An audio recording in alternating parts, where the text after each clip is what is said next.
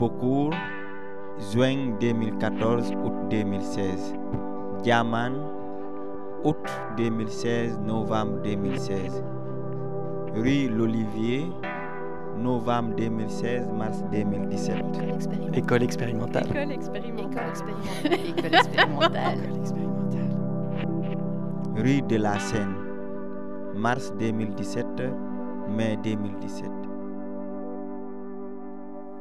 Pour son second rendez-vous, l'école expérimentale poursuit son travail de mise en avant des savoirs invisibles et pose son micro auprès du collectif de la Voix des sans-papiers à Bruxelles. Pendant deux jours, ses représentants vont transmettre aux participants les expériences vécues par le collectif. Alors, alors, DJ. Habiter des lieux, s'organiser et mener des luttes pour la régularisation. S'il vous plaît, on va commencer. Épisode 2, La Voix des sans-papiers. Partie 1, Apprendre à faire des lieux. Moi, je m'appelle euh, Modou. Bon, je fais partie euh, des responsables de la Voix des sans-papiers de Bruxelles, euh, qui est un collectif qu'on va essayer de vous faire découvrir un peu euh, de fond en comble, je peux dire. Bon, juste avec quelques petits secrets qu'on va garder pour nous. Donc voilà, donc l'idée d'aujourd'hui, c'est essayer de partager un peu des expériences, un savoir qu'on a acquis depuis 2014 jusqu'à aujourd'hui. Et voilà, donc euh, euh, en même temps aussi, on en profite pour remercier Camille, Léa, l'atelier 210 euh, d'avoir choisi euh, et reconnaître aussi l'expérience et l'école expérimentale, VSP comme école expérimentale aussi. Donc je laisse la parole à mon camarade Tierno qui va se présenter.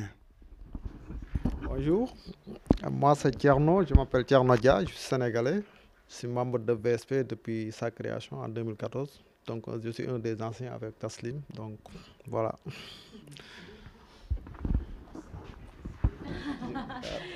Alors ça va, bonjour. Moi je m'appelle Aïsta. Je fais partie de membre de VSP et aussi euh, le comité de pilotage de Yann Lamar.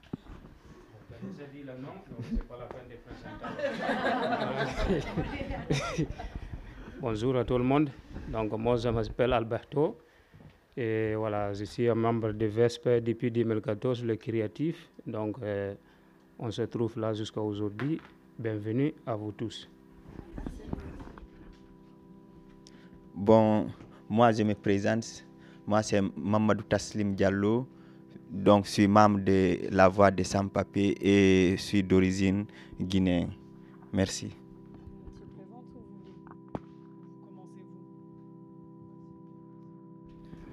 En 2014, il y avait une caravane de migrants qui circulait dans toute l'Europe. Donc ils étaient passés à, bon, à l'Union européenne ici à Bruxelles. Et il y avait plein de sans-papiers qui étaient en Belgique ici, qui se sont euh, réunis dans cette caravane pour participer à cette marche. Quoi. Donc la caravane a fait halte là-bas au parc Maximilien. Donc c'est là-bas qu'il y avait des tentes, euh, beaucoup de sans-papiers qui se réunissaient, qui s'informaient, qui recevaient des informations sur différents groupes de sans-papiers qui ont quitté dans toute l'Europe, qui se sont réunis là-bas, des soutiens aussi, qui parlaient de la lutte des sans-papiers. Donc c'est à ce moment qu'il y a eu un groupe qui s'est formé.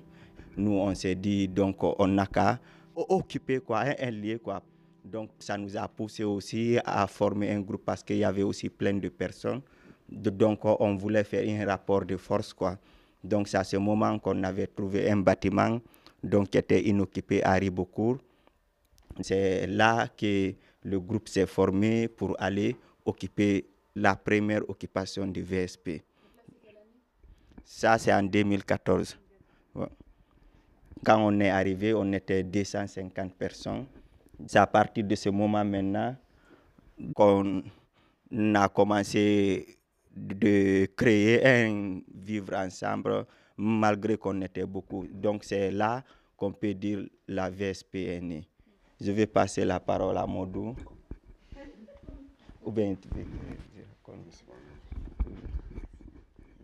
Bon, je vais rajouter, je pense qu'il a déjà presque tout dit. Donc, euh, donc avant 2014, il y a eu quand même d'autres occupations qui ont eu lieu, qui ont poussé le gouvernement à régulariser les sans-papiers.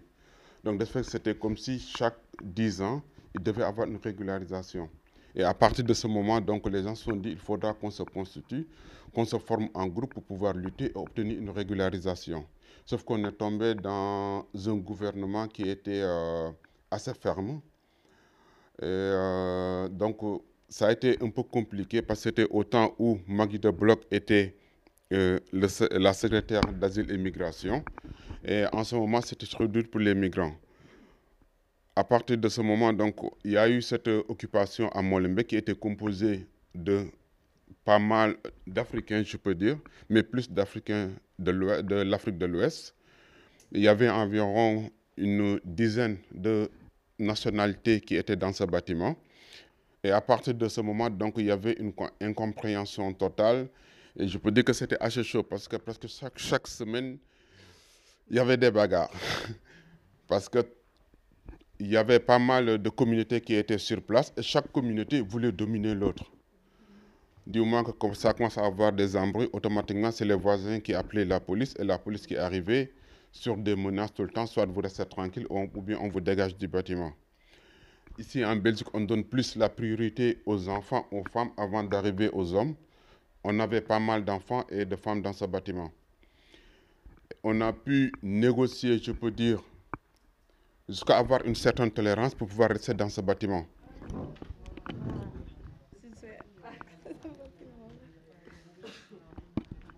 Donc là, on va donner la parole à une des responsables de VSP Family, qui se nomme Bintou Mansare.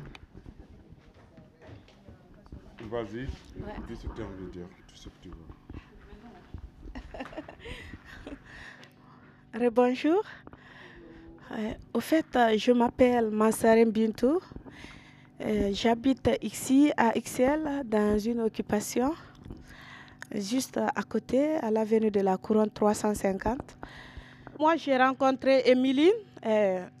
Elle m'a dit, OK, moi, je te soutiens. Tu es une femme, tu es une femme battante, tu es avec ton enfant. Et puis, on va chercher là où tu peux rester, où tu peux dormir. Elle m'a montré une maison que j'ai dormi là-bas pendant une semaine.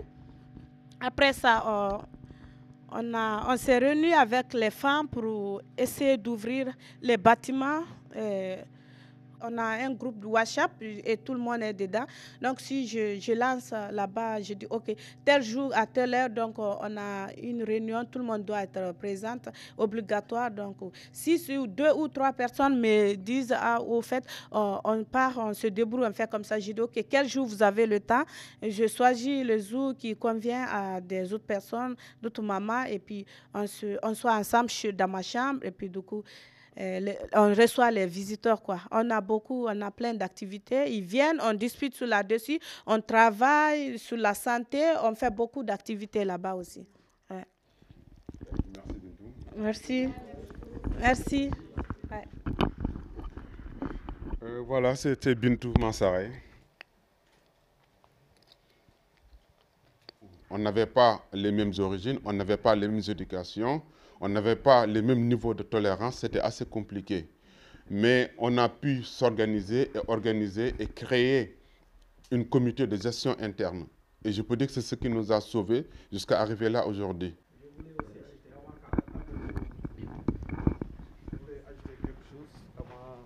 Ce que Mondo a dit? Dans la gestion de sécurité, on va prendre un groupe, on leur dit que c'est vous que vous gérer la, sécurité. Il y a d'autres groupes qui gèrent le nettoyage. Il y a des personnes qui se portent volontaires pour faire la cuisine, tout ça aussi. Il y a des personnes aussi qui gèrent le magasin. Tout ça, c'était des groupes qu'on avait partagés. Concernant les manifestations, la régularisation, ça, c'est tout, toute la, ça concerne toute la maison. Hein. Donc là, on fait une réunion, on dit que chaque jeudi, lundi, on fait une manifestation. Donc c'est telle heure, tout le monde doit aller dans cette manifestation. Ça, c'était des règles qu'on avait fixées, donc tout le monde doit les régler, doit, le, bon, doit respecter cette loi qu'on avait appliquée dans la maison. je pense qu'il a fait le tour. Merci. Quand il y a des infos qu'on doit donner à toute la maison, là, c'est d'office, on doit faire des AZ. Donc, euh, s'il y a des activités qu'on veut faire, tout ce qui concerne la maison, donc euh, c'est d'office. Oh, ce n'est pas nous seulement qui donnons les ordres ici ou bien donnons des lois, c'est toute la maison. Donc, chaque chose qu'on connaît pour, donc pour vouloir changer quelque chose, on doit d'abord demander l'ensemble de la maison et s'ils sont d'accord, on le fait ensemble. Donc c'est pour ça qu'on cherche des maisons pour pouvoir créer des lieux de lutte. C'est ce qui nous manquait beaucoup même. Au départ, au départ de, de, cette occupation, on se disait toujours qu'on n'allait pas rester longtemps dans le bâtiment. Pour nous, on devait juste venir revendiquer les questions politiques et à un moment donné, on pouvait obtenir des réponses positives et partir. Mais malheureusement, on a remarqué que la lutte ne se fait pas par express. Ça devait prendre du temps et pour le temps, donc, il fallait construire des choses à long terme. Et ce long terme, ce n'était pas tout le monde qui était apte aussi à le faire. Donc, à, l'Olivier, on a organisé la première journée porte ouverte qu'on a invité tout le quartier, qu'on a invité des politiques, des associations, des personnes lambda et autres, pour expliquer qui nous sommes réellement. Essayer aussi de créer aussi des liens, des liens aussi, parce que au départ, on voyait à un moment donné que ça n'allait pas avec les politiques. Donc, on a préféré plus aller vers les citoyens que vers les politiques, même si on a notre problème, c'est une question politique et ça peut être réglé au niveau politique. Mais on a vu aussi qu'au niveau citoyen, on pouvait avoir plus de soutien, de solidarité qu'au niveau politique. Donc on peut dire au début, presque tous les bâtiments qu'on avait occupés au début, c'était des bâtiments privés. Mais c'était des bâtiments aussi inoccupés aussi, il faut aussi comprendre cela. Parce qu'à un moment donné, c'était aussi cette réflexion qu'on qu avait commencé. Comment se fait qu'il y avait tant de bâtiments vides à Bruxelles? Et comment se fait aussi qu'on nous refusait aussi ces bâtiments. Et ce qu'on avait remarqué aussi, peut-être on en parlait tout à l'heure, il y a pas mal de bâtiments où on a été expulsé et que ces bâtiments sont restés toujours vides jusqu'à aujourd'hui. Donc ce n'était pas juste une question que les propriétaires étaient dans le besoin, ou bien l'État public aussi avait besoin de son bâtiment. Donc c'était juste cette chasse au sans-papier qui continue d'une manière ou d'une autre. Via ces déménagements, qui est toute une histoire, les gens étaient fatigués. Parce que déplacer 240 à 260 personnes, c'est pas rien. Et en plus, du moment que tu arrives à te stabiliser quelque part, par exemple à Ribocourt, on a fait environ deux ans.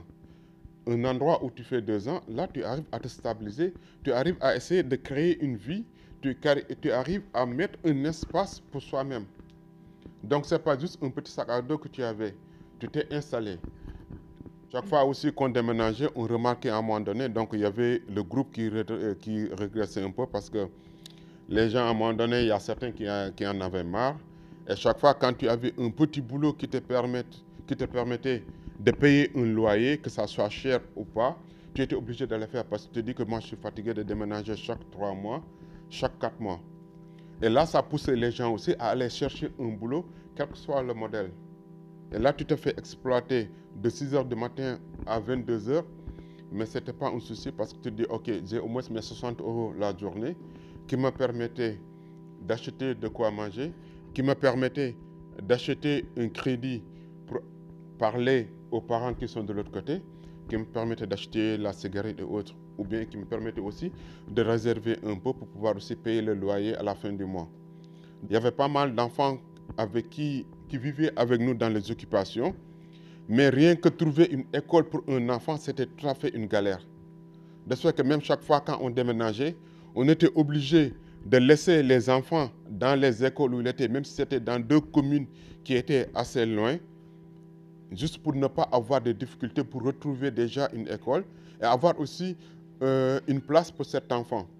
D'autant plus que si l'enfant commence à se stabiliser, à s'installer dans un endroit, on le déplace d'une école à une autre, ça crée un dysfonctionnement par rapport à l'école, par rapport aussi à ses camarades. Peut-être une grande personne peut le supporter d'une autre manière, mais un enfant non.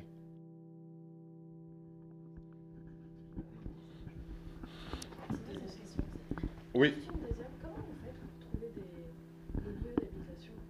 Les bâtiments. Ça, il y aura lui qui va après expliquer. Lui, c'est l'expert. Mais c'est là que je dois commencer alors. Ok, là on va commencer en général comment trouver la, comment faire la recherche des bâtiments. Il y a certains liens, c'est compliqué de, de, rentrer dans un bâtiment. S'il y a les gens qui voient que voilà, il y a beaucoup de, de blacks africains qui sont là, donc mais facilement il va appeler la police pour savoir mais qu'est-ce qui passe ici? Une fois qu'on a repéré le bâtiment maintenant, comment déménager pour aller dans un bâtiment, un nouveau, nouveau bâtiment? On ne veut pas traîner là-bas, on peut appeler la police pour lui dire que voilà, nous on est là ici, dans ce tel bâtiment, telle commune, voilà. Et ça fait 48 heures de temps, et alors que nous on vient de rentrer, même pas 4 heures de temps, donc on, anticipe pour qu'il puisse arriver avant. Là, parfois, il peut nous poser la question, ou parfois, il peut venir sur place. Mais comme euh, vraiment le VSP est connu aussi par tous les Bruxelles, si on dit le VSP, et parfois, il nous pose la question, mais il y a un problème? Et si on dit il n'y a pas de problème, il dit que voilà, nous, on vient là-bas le matin. Et donc, à partir de là, on mobilise les autres maintenant à commencer à faire le déménagement. Une fois qu'on a rentré le bâtiment, il y a la prise de parole avec les citoyens qui nous accompagnent aussi parfois. On doit faire la prise de parole et pour donner un peu de détails aussi, les explications. Donc, pour informer les gens aussi que voilà, on n'a pas, on n'a pas d'abord contact avec le propriétaire du bâtiment. On ne connaît pas c'est qui d'abord. Une fois que le propriétaire savent que les gens ils sont rentrés dans le bâtiment aussi, là, ça ne va pas.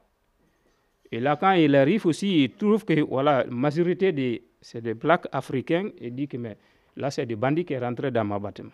On a essayé aussi de faire le contact toujours avec le voisin pour le faire comprendre aussi qui ils sommes, cette groupe-là, et pour qu'il puisse être calme aussi. dans notre occupation, à un on l'avait considéré comme un village africain.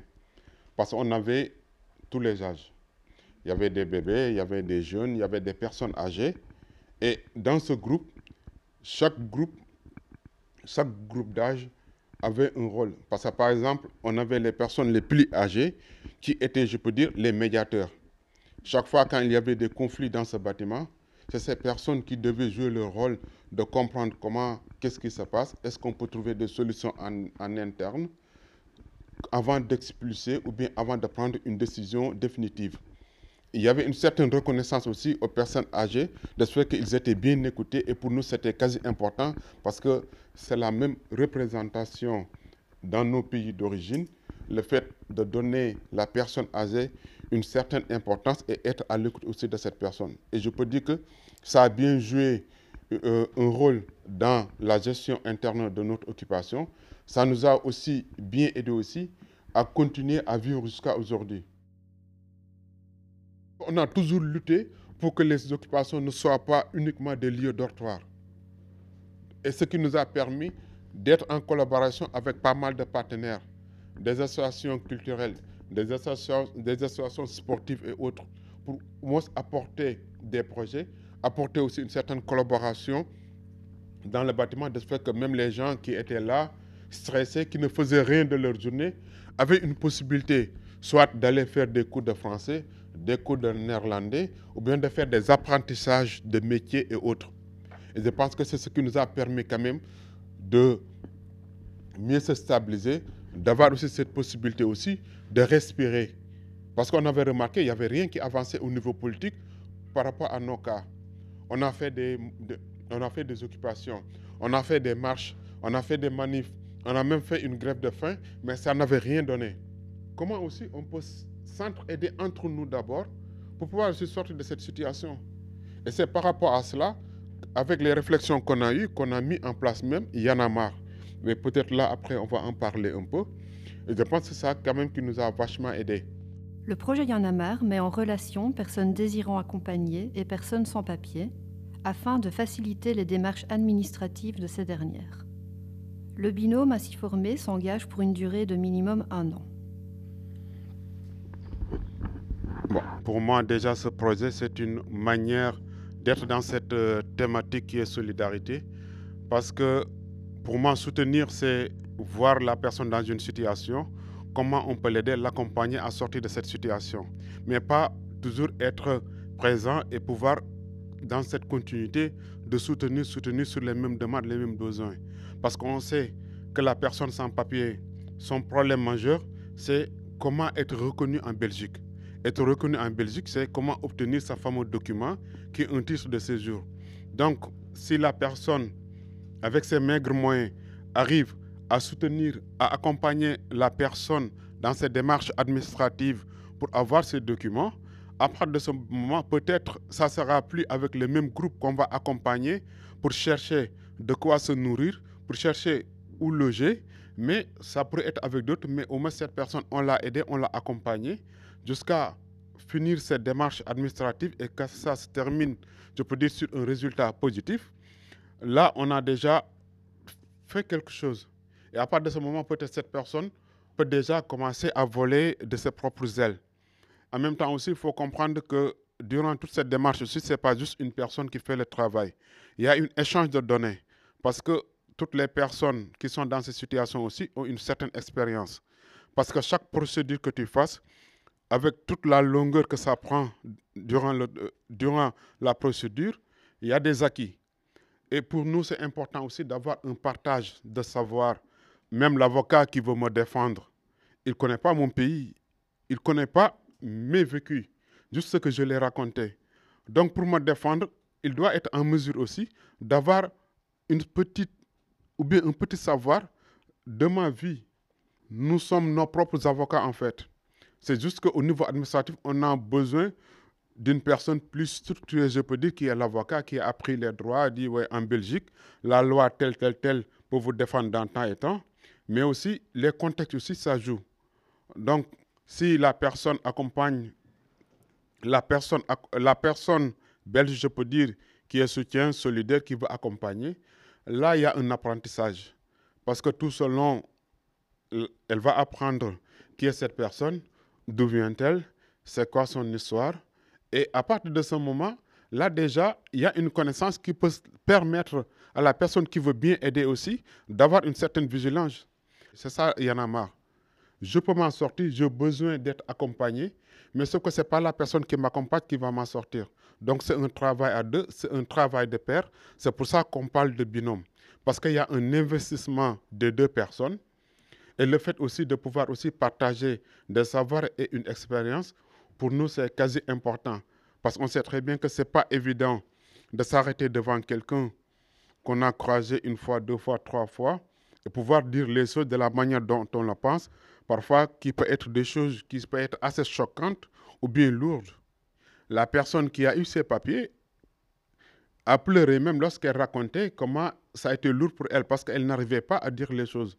Donc, ce n'est pas évident. Ce n'est pas juste raconte-moi ton histoire, c'est juste comment je peux t'accompagner dans ton histoire pour que ça soit plus écouté et plus cohérente au niveau de ces au niveau de l'œuvre des étrangers?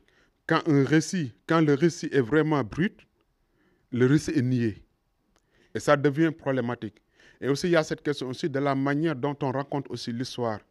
Donc, c'est comme si nous, on est obligé de faire le maximum, de trouver une manière, une façon de dire les choses pour que ça puisse être ou bien rentrer dans leur méthode. On se disait la dernière fois, est-ce qu'il ne faut pas qu'on crée des pièces de théâtre pour expliquer et voir comment tu vas raconter, comment tu, vas faire les interviews au niveau de l'office pour que ça puisse passer en fait. Le mot solidarité, on le voit plus dans notre projet Yanamar. Si tu joues pas bien ta pièce de théâtre, tu vas aller là-bas, tu vas te mettre comme ça, tu racontes une histoire, il va dire, ah, il ne m'a même pas regardé, il a courbé. Elle est contente, même la paix, il ne va même pas te dire pourquoi tu ne me regardes pas? Il peut te poser, tu vois.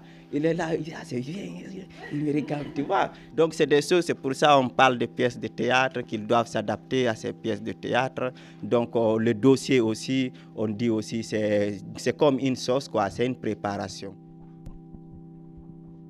Pour moi, l'idée, ce n'est pas de changer de récit. C'est juste comment adapter le récit, comment reformuler le récit, comment expliquer le récit pour que ça puisse être, je peux dire, dans le barème de l'office. On dit souvent que dans la pratique, on apprend plus vite et mieux aussi.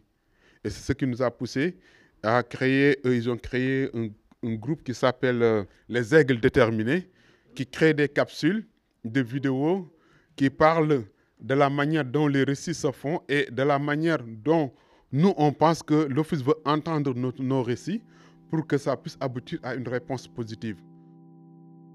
Moi, mon refus Et ça a été au niveau du compte Facebook, au fait. Ils n'ont pas, ils m'ont pas cru parce que tout ce que j'ai dit et puis tout ce que j'ai déposé comme preuve, ils se sont pas focalisés sur ça. Ils ont dit juste oui, sur ton compte Facebook, on te voit, tu es bien habillé. Sur ton compte Facebook, on te voit, ta, on voit ta soeur là-bas, tu dis tu connais jamais ta maman, mais tu as publié une photo de ta maman. Donc, juste pour ça, moi, j'ai eu négatif. Et mon avocat dit qu'elle n'est pas d'accord pour, pour la vie de Facebook. La vie de Facebook, ce n'est pas une vie réelle. Ta voix qui était assez grave ne l'a pas plu. Tu n'étais pas, pas triste assez, ça ne l'a pas pris. Mais en fin de compte, on fait comment? Ils ne font pas attention à l'état mental de la personne. Parce qu'une personne qui a traversé euh, toutes les difficultés pour arriver jusque-là, qui a fui parce que c'était très dur pour elle arriver ici, automatiquement tu es dans un centre d'accueil. Un mois, on t'envoie au fond de la Belgique, tu n'as jamais connu la neige. Là, ça tombe sur toi, tu n'as plus presque pas de contact avec ton pays d'origine. Une semaine, deux semaines, on t'appelle à l'Office des étrangers, on te pose mille questions. Je pense que si une personne arrive à tenir cela, c'est vraiment un guerrier, une guerrière. Parfois, il y a des questions qu'on nous pose qui sont assez gênantes pour nous et qui touchent au profond de notre intimité et qu'on n'a pas envie de répondre. Et à partir de ce moment, eux, ils en tiennent compte en fait. Ils disent du moment que tu n'arrives pas à argumenter, que tu n'arrives pas à répondre clairement aux questions, c'est parce que tu n'as pas de réponse dessus. Donc nous, ce qu'on a compris, parce que parfois on te pose une question, comment était la porte? Tu dis non, la porte était ouverte, tu t'arrêtes là. Eux, ils ont besoin d'expliquer, oui, avant d'arriver, la porte est là, arriver là, il y avait ça et ça et ça. Mais sauf que du moment que nous, on se limite sur les réponses, là, ça leur cause problème. Tu as l'impression que quand tu es à l'office des étrangers, tu es torturé. Parce qu'on te pose toutes les questions, il n'y a pas de limite.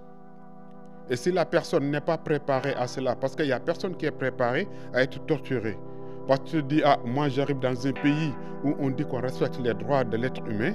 Donc en principe, si je viens ici pour chercher un secours, on doit m'écouter et aussi entendre ce que je dis.